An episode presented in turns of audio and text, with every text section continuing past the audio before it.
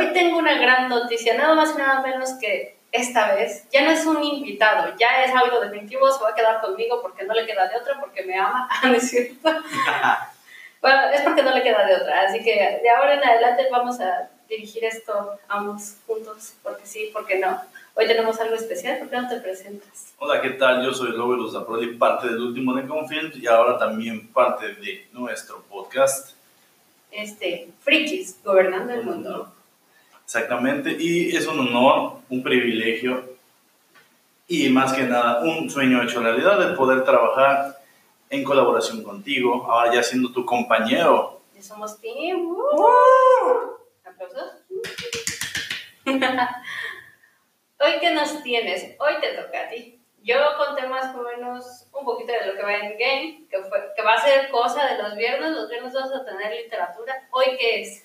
Hoy les vamos a hablar de una serie que vimos ahora en Netflix.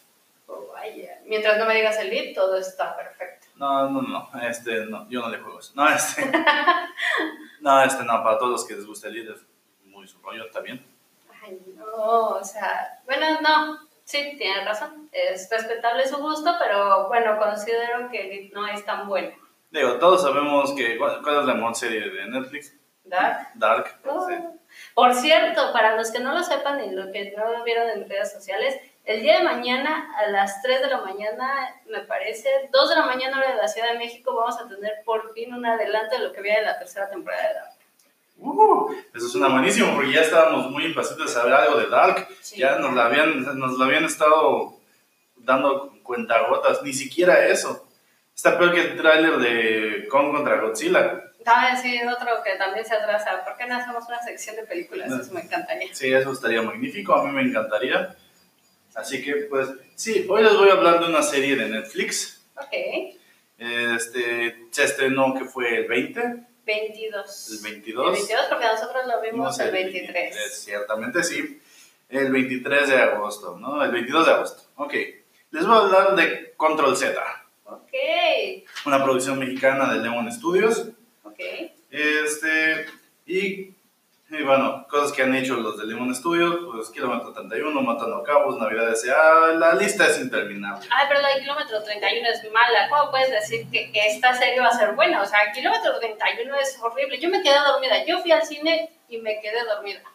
¿En serio fuiste a ver Kilómetro 31 al cine? Sí, fue mi primera película que yo recuerdo que me llevaron unos tíos, por los cuales los amo, por cierto.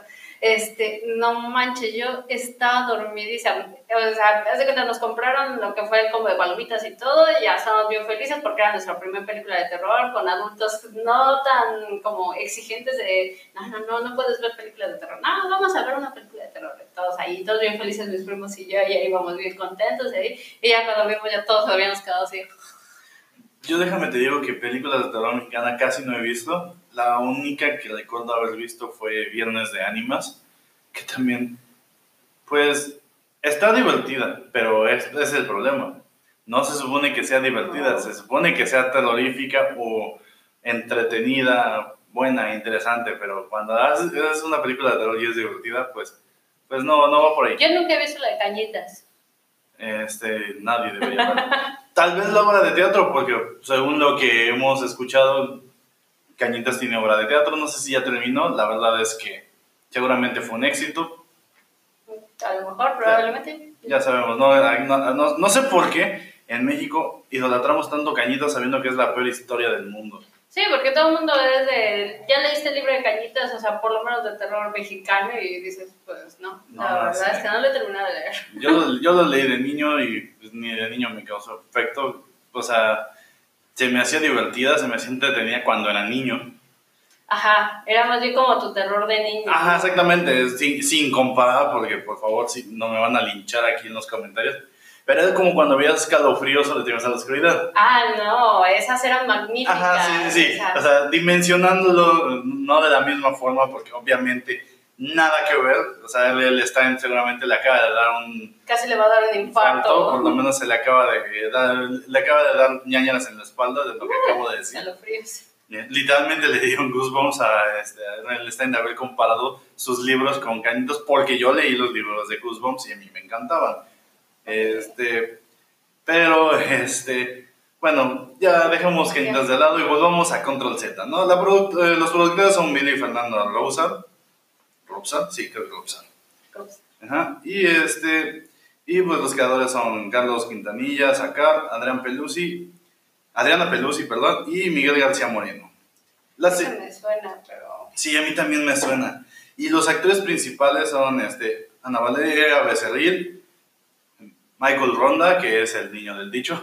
Ah, sí, cierto. Sí, no, el o sea, dicho. Yo tenía años de no saber qué había hecho él en la Para los que no sepan, es el güerito que salía al principio Ajá, de como dice de- de- ajá, sí, el, de- el mesero original, ¿no? Antes Ajá. de que hicieran el cambio de, De inclusión. Ah, El no, cast, el, el nuevo cast, ¿no? Antes. Este, y por este, Yankee Esteban, que Ay, niño guapo. yo no he visto otra donde haya salido, pero aquí lo vimos, la verdad, hizo un gran papel.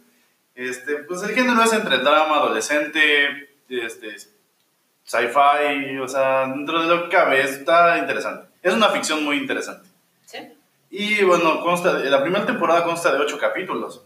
Cada uno dura en un promedio entre 35 y 40 minutos, así que De está volada. de volada. Te la, echas, te la echas en una sola sentada con suficientes palomitas. Y pues bueno, este, los episodios, pues bueno, son, primero se llama La chica de cumpleaños, donde obviamente conocemos a los personajes, este, más o menos sabes de qué va a ir y empiezan los giros, de- el primer giro de trama, este, está interesante. Ok. El segundo es Víctimas, donde ya empezamos los afectados del primer video, bueno, del primer capítulo, pues este, eh, empiezan a desarrollar como las consecuencias de lo que les está pasando. Oh. Sí, no, o sea, está bastante bueno. El tercero es, el tercer episodio es Idiotas. Yo supongo que alguien quiso jugar la broma de la referencia a la película Tres Idiotas, tanto francesa como horrorosamente hecha mexicana. Oye, no lo había pensado. Se me hizo curioso porque ahorita que veo la lista y dice tercer episodio de Idiotas y Tres Idiotas, dije, "Mm, alguien tuvo un escudo sentido del humor que no fue tan, no fue tan gracioso, pero A lo mejor podría haber sido eso. Sí. este, el cuarto es clase nocturna, Ok. el quinto es cara a cara. Yo prefiero no darles muchos spoilers de los episodios porque la verdad vale la pena que los vean. Yo creo que eso es lo más importante de una serie. Porque si bien hay mucha gente que se dedica a criticar las series eh, o películas, episodio, episodio, fotograma por fotograma, minuto a minuto, No, y deja eso. Es una producción mexicana. Ya sabes que en el momento en el que te dicen cine mexicano, ¿qué es lo primero que piensas? pues es una Marta comedia. Higareda Marta y Chaparro. Chaparro y una comedia barata o un mal remake. Entonces, creo que Control Z de alguna manera es este, algo que debes tomar en cuenta. Y mira, este, te presentamos un poco, ah, bueno, ¿qué me quedé? Este, el seis. el 6, ¿qué, ¿qué tanto conoces a Javier? Que es el que interpreta a este Michael Ronda, el niño El niño del dicho. dicho. Eh, el séptimo, que lleva el nombre de la serie, Control Z. Y el octavo, el desenlace, enemigo público. La verdad, ¿Esa no será referencia a la película o, o solamente es una coincidencia? A lo mejor es una coincidencia, uno nunca sabe porque siempre los cineastas, los productores, los directores les encanta hacer referencias a ciertas cosas que les gustan y a veces puede ser para que toda la gente lo entienda, a veces es un chiste local. Yo te lo digo como director de cine que, mm, pues bueno, que es a lo que yo me dedico, a lo que yo estudié. Ok. Uno cuando escribe los capítulos de algo, los, el nombre de algo, los personajes, siempre está haciendo referencia a algo. O sea, no hay nada original o sí. O sea, bueno, en el cine siempre decimos, este, ya todo está hecho, lo único que importa es saber cómo contarlo de manera diferente. Ok. Eso es una regla. Y pues bueno, hablemos de los personajes, ¿no? Nuestra protagonista, Sofía, la chica solitaria, sábelo todo, muy observadora, que es con la que realmente vamos a estar. Única y diferente. Sí, exactamente, ¿no? Es precisamente el arquetipo como de la chica única y diferente. Es más, digo, como dato, para los que no lo han visto, la chica, en cierta forma, yo cuando la vi me recordó a Billie Eilish. No quise asemejar nada, dije, no, a lo mejor va más allá, sí, es un poco, se ve como con tendencias suicidas, algo así, pero dije, no, no creo que sea Billie Eilish. Pero dato curioso, hay un momento en el que casualmente hasta le ponen una canción de ella y dices, no manches, es ella. A mí me recordó un poco, ¿cómo se llama la Dani Fandom? ¿Esta Sam? ¿O- ¿Sam? Ah, Sí. sí, también Sam. Sí, no, me da ese estilo, o sea, ya sabes, chica muy blanca con el cabello muy oscuro y la vestimenta más alternativa y común posible. Ok. Igual. Este, tenemos a Javier, el niño del dicho. el estudiante nuevo, el primer amigo de la protagonista. Este, ya sabes, el chico misterioso que vamos a conocer, ¿no? Ok. Y está este Raúl, que es el que está interpretado por Yankel Esteban, Ah, ok. Que es el joven millonario, el ya sabes, el, ¿qué pasó, Paps? El, el hijo de políticos corruptos, el, inter- y está interesado en Sofía, pero todavía no lo admite. Ok. Eso siento que fue un spoiler fuerte, pero. Pero, pero obviamente es parte de, o sea, obviamente eso lo puedes ir deduciendo. Ok. Así que no es, si es, como dicen por ahí, si es obvio no es un spoiler. Ah, ok, ok. Este, está Isabela, la abeja reina de la escuela, que tiene un Oh. gran secreto. Eso, eso se van a enterar desde el primer capítulo, pero no se los digo para que lo vean. Está Luis, mm, el joven marginal al que le gusta dibujar, ya sabes, el buleado. Siempre hay alguien al que lo tratan con la punta del pie. Es, es algo que pasa en todas las series así, ¿no? Sí, no, es una, es una serie estudiantil siempre va a haber el buleado. Está Alex, la chica LGBT, rebelde, directa, ya sabes, ¿no? Este, la que, con la que no te metes, la chica ruda, ¿no? La chica ruda. Exactamente. Está Natalia, la presidenta del comité, frívola y superficial, la princesita. Ay, Ah. odio esos personajes. Hay uno en cada familia y en cada escuela, dos en la mía. No, este, no, no es cierto, no, en mi familia no hay así. No, pues no. Este, eh, también está María, la hermana y mano derecha de Natalia, ya sabes. Si ella es la, si, si- si es la princesita, la otra es como su guardiana, ¿no? La, un handmaid, ¿no? sí, sí, exactamente, su doncella. Ajá. La que está ahí, pero realmente no está, ¿no? No cuenta. Exactamente. Está Pablo, el novio guapo de la abeja reina, ya sabes, el clásico galán pendejo. Perdón que lo diga así, pero esa es la palabra. Eso es lo que. Sí, no, ese es. Así, cuando dije galán pendejo, el que te hayas imaginado es ese, güey. Así, mamado, este, con, eh, con camisa, con la camisa abierta, con cara de yo soy la gran cosa, ya saben, es el típico, así. Cliché. Sí, o sea, como digo, tú debes conocer a alguien, y si no lo conoces, eres tú. Eres tú. Este, está Jerry. Ah, Jerry, Jerry. Eh, el bully, el clásico jerk mega cretino de la escuela. O sea, es el personaje que odias desde el principio. Eh, también es el que- clásico abusivo de la escuela. Que realmente, o sea, ni siquiera sabes por qué es abusivo. Meramente es un güey que le gusta fastidiar. No. Siempre. Odio eso. Sí. O sea, ¿cómo pueden ser tan malos? Ah, ah, siempre hay. eh. Gente, por favor, no buleo. Porque si no. Sí, cero tolerancia al bullying, eso sí. Sí, recuerden, gente, o sea, si ustedes bulean, muy seguramente a sus hijos los van a bulear. O sea, sí, Sí, también. o sea eso es, es cíclico. Y bueno, el último y no menos importante de los personajes importantes es Miguel Quintanilla, que es el director del Colegio Nacional. Ya sabes, el director de escuela que dice, nada, nada puede malir sal. Sí, no, es como en esa serie americana del Colegio del Agujero Negro, ¿no? Que decía la directora, no sucede nada malo en esta escuela. No, pero como el de Mean Girls. Ah, eh, también, ajá, también es, nada, se le faltó el guante, Bate- ajá, el ¿no? guante béisbol, sí, exactamente, y activar la alarma antiincendios. También tiene su, importancia y es divertido. Tiene sus Más o momentos, eh, Tiene sus momentos. tiene sus no es momentos. la gran cosa, pero sí.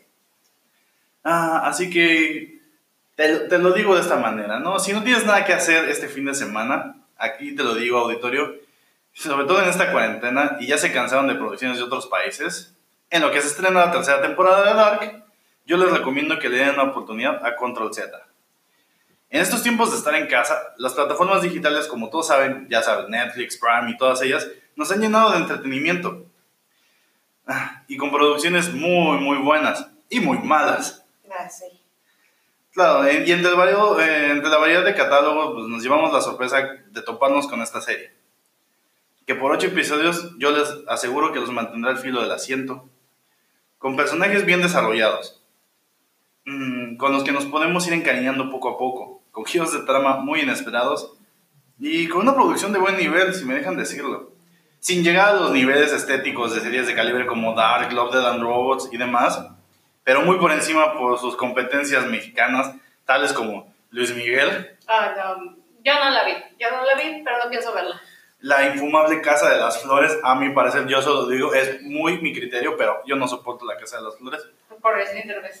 Yo en general no soporto, eh, es- y este, y Monarca, que no es mala, pero pues este, le falta calidad. Le fal- no, la calidad está bien, más bien como que la trama no se desenlaza tan bien. Ok. Este, así que este, Control Z se separa de esa mala costumbre de las producciones mexicanas de parecer telenovelas. Y ya saben de qué casan, ni lo voy a decir porque pues, nos vamos a meter en camisas onceadas, pero ya sí, saben.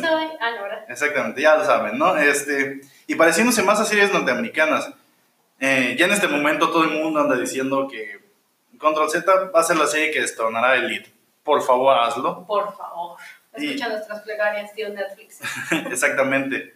Y aunque mucha gente, eso sí, le encuentran como ciertos y extraños parentescos con 30 Reasons Why, yo no sé por qué.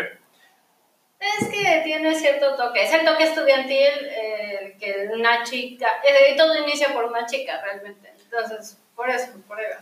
Sí, pero yo creo que Control Z eh, este, sabe imponer su estilo propio. Y más que nada, este, se parece a, este, ¿cómo decirlo? Más que parecerse a las mencionadas anteriormente, eh, se ve un desarrollo más a series como yo lo vi como Scream. Este, ya sabes, sí son adolescentes, sí, este, pues sí están en la escuela, sí tienen problemas de adolescentes, de, bueno, de adolescentes con cierto estatus, ¿no? Porque también. Sí, porque aparte, o sea, no, no sé, yo no me imagino que en mi escuela sucediera todo lo que sucede en la serie. Sí, no, exactamente, no, ni que llegue un sujeto a darme 500 baros solo por no hacerle bullying a otro sujeto, ¿no? O porque te hicieron bullying, así Ajá. de, toma, te doy 500, cómprate algo bonito. ¿no? Exactamente, sí, ¿no? O sea, pero, o sea, yo les veo ese estilo, la, la estética ligeramente parecía a la de Scream. A mí me gustó mucho Scream porque soy fan de la franquicia y la verdad esta serie, y esa serie lo, lo merecía. Siento que Control Z se parece mucho en ese estilo, aunque también, no sé, este, también, también le veo un parentesco como con You. Sí, no, o sea, tú que has visto este, de manera más profunda, ¿qué piensas? No les voy a hacer mucho spoiler porque, bueno, o sea, para los que saben de qué va You, You es un sujeto, es un acosador. Entonces, no voy a decir quién es de los tipos, porque es un, es un hombre, es el que es el stalker, así, todo intenso, así como este Joe, así, así de intenso es el chico. Creo que aún con los parentescos que nosotros encontramos con Scream y You, este, Control Z tiene y se impone con su propia identidad. Así que si quieren ver una serie que ofrece algo distinto a lo convencional mexicano, por favor, ya no más Ya no dramas. más Gareda, ya no más Omar Chaparro. Sí, ya no más este, telenovelas clásicas. Sí. Eh, es una de las grandes propuestas de drama ficción del entretenimiento, yo digo latinoamericano. Pero solo el tiempo lo dirá, ya que pues, deja un final abierto. Esta primera temporada nos deja un final abierto. De hecho, no, no, eh, abierto y aparte en una situación muy particular, ¿no? O sea, a ver qué nos muestra la siguiente temporada. Por favor, gente, véanla porque yo quiero ver la siguiente temporada y pues eso es importante, ¿no? La serie, si la serie pega, es muy probable que sí nos traigan la segunda temporada. Definitivamente. Mm, así que tendremos que esperar. Nosotros, en la escala del último Lincoln Films, le damos a Control Z Cuatro dinosaurios y medio. de 6. Pues bueno. Ah, a mí me encantó esa serie, definitivamente. Yo no sé, no sé qué haría. Bueno, probablemente hubiera visto alguna otra serie, pero no sé. Cuando yo vi el tráiler, dije, pues se ve medio único y detergente, es algo como para pasar en esta cuarentena, pero pues hasta ahí. No pensé que me fuera a clavar tanto de tengo que ver el siguiente episodio. A mí me pasó lo mismo, yo también vi el trailer y dije, "Mm, se ve, primero que es mexicana. Y ya sé, nosotros como mexicanos tenemos ese estigma de, ay, es que va a ser una serie igual del montón o una telenovela. Pero la verdad dije, ok, la, eh, la idea, la temática, el tono, el misterio que da, a mí me llamó mucho la atención. Dije, ok, es una historia de misterio. O sea, sí, deja- no deja de ser drama, no deja de ser adolescente, pero tiene misterio y es muy buen misterio. Entonces, este, dije, la verdad es que me dan ganas de darle la oportunidad. No, no es muy normal que a mí me pase con series mexicanas. Probablemente yo fui la que le lavó el cerebro. O sea, al final, ajá, quien terminó de convencerme fue aquí Jerica. Sí. Pero, este, pero de todas maneras dije, o sea, me llamó la atención. Como digo, no es algo normal. Y, y le dimos la oportunidad y, como digo, es una serie que se, se va muy rápido. Sí, se acaba como agua. Sí, exactamente. Entonces, también digas, es que no, es que se va a ocho episodios. de pérdida de tiempo. No, la verdad es que desde el primer episodio hay bastante misterio. Ya se ponen las cartas sobre la mesa de cómo va a ir la serie. Sí, Y es una carrera contra el tiempo. efectivamente. Entonces, es eso también, porque siento que a lo mejor no hablamos mucho de la trama. No, ya si quieren saber más de la trama, pueden dejarlo en algunos bellos y sexys comentarios. A lo mejor contaremos un poquito más. A lo mejor podría ser el próximo lunes, podríamos hablar de eso. Sí, no, suena bastante bien. Creo que estaría muy divertido. Y además, sobre todo si la gente realmente le, le gusta la idea, ¿no? Y este, yo les digo, y creo que tanto Jerica como yo estamos de acuerdo que le den la oportunidad. Efectivamente. Así como decimos una cosa, de, criticamos a la farándula mexicana, al, al cine mexicano, al, bueno, al cine comercial mexicano y a la televisión, así también como les decimos, o a las series que santifican aspectos negativos de nuestro país, ajá, que de esas hay muchísimas, ya ven a lo que me ¿Acaso refiero. Estás echándole No. a, cierto a cierto presidente que no llegó a ser presidente. No, cosas así, no, o sea, en general, no, no, yo, yo, este, a lo que me refiero es que aquí magnificamos muchas cosas, y sobre todo las negativas. A cambio, Control Z, pese a que es una idea, pues a lo mejor, bueno, no, no, no, no, no común, porque no es algo que se ve todos los días, puedes, puedes relacionarte con los personajes. Definitivamente. Así que nosotros la recomendamos porque como que La cambia mucho. música es muy buena. La música es buena. Este, lo único que yo le mencioné a Jerry que dije, bueno, a mí me hubiesen gustado algunos cuantos filtros más para que se viera más estética, más cinematográfica, pero la- los movimientos de cámara, este, las cuestiones técnicas están bastante bien llevadas. Se ve que a diferencia de otras series que inclusive hechas por Netflix para México, aquí sí contrataron buenos camarógrafos. Sí. O sea, la verdad, porque se ven mejor cuidados los ángulos, los movimientos, los encuadres. Así que en aspectos técnicos no desmerece. No es un wow, pero está bastante bien. Tenemos cuatro dinos y medio para la calificación de seis posibles, Es- lo cual es bastante, es bastante alto. alto. Si, si hubiera sido por mí, yo probablemente sí le hubiera dado el 9 así, el 9 10. Porque, no sé, mucho el hype en el momento de, no, tengo que saber qué va a pasar en la segunda temporada. Me duele saber que tengo que esperar a lo mejor un año más, Por lo menos. del mínimo, porque ahorita con esto de cómo está la pandemia, no sabremos hasta cuándo tenemos producción de esa serie. Exactamente. Y, este, y pues todavía necesitamos esperar a que llegue Dark. También, ajá, además es eso. Pero créanme, en cuanto salga Dark, créanme, la primera que les va a tener toda la noticia y el chisme completa aquí voy a ser yo. Y estaremos listos bueno, para eso. si podemos darle un sentido a la serie, porque aparte de todo, Mar- contarte todo cómo lo inicias. Sí, no, este, dejen traigo un- unos cuantos científicos para que puedan debatir Sí. conmigo lo de Dark. Aquí hacemos una línea de tiempos, de sucesos, uno por uno. Exactamente, ¿no? Así que hasta llegado ese momento, nosotros les recomendamos Control Z, una buena propuesta de Netflix, una buena propuesta mexicana, con un elenco variado que no va con los mismos de siempre. Salvo el chico de- El chico del dicho, pero, pero o sea, inclusive se, se alegra uno de verlo. Pero hasta sorprendió, o sea, ay, es que hubo tantas cosas que hizo el chico que dices, no manches. Sí, así que, en serio, vean la serie y, y entiendan la importancia de no tener secretos, porque ese es el gran, ese es el gran problema. Los secretos. los secretos y recuerden, conocemos todos sus secretos. Eso ha sido todo, nos despedimos. Muchas gracias por ya acompañarme porque definitivamente vas a ser un gran compañero. Esperamos grandes avances. El día de mañana les tenemos otra gran sorpresa, hablaremos de algo nuevo. No les contaré qué, pero recuerden que el día de mañana podemos volvernos a ver por el canal de Jerica. Si les gustó este video, por favor, compártanlo. Si no les gustó, también compártanlo. Yo siempre lo digo y lo dije cuando era youtuber en mi antiguo canal. Lo, no, no lo he dicho en mi nuevo canal, este, pero si les gustó, compartan. Si no, compártenselo a alguien que no les agrada. De todas maneras, para que lo vea. Y para que vean esta gran serie, Sí, por favor, o sea. Y nos dejan en la caja de comentarios qué les pareció la serie ¿cuál fue su capítulo favorito? y qué personaje es su favorito. ¿Con qué personaje se debió haber quedado esta Sophie? Ok, suena bien. Un reto aquí, lo ponemos a ver quién, quién, por quién decidirías tú que te- se quedaría Sophie. Mm, yo prefiero decirlo después. Ok, ok. Yo me quedo por Raúl. Ok. Sin decir nada, yo me quedo con Raúl. Yo supongo que tú dijiste Raúl, yo digo Javier. Ok, vale. Bueno, eso será todo. Recuerden darle like y suscribir y si les encantó. Recuerden que el día de mañana subiré otro nuevo podcast. Ya veremos de qué a lo mejor. Y por favor, este, enciendan la campanita para que le lleguen las notificaciones primeramente a ustedes cuando subamos el siguiente episodio.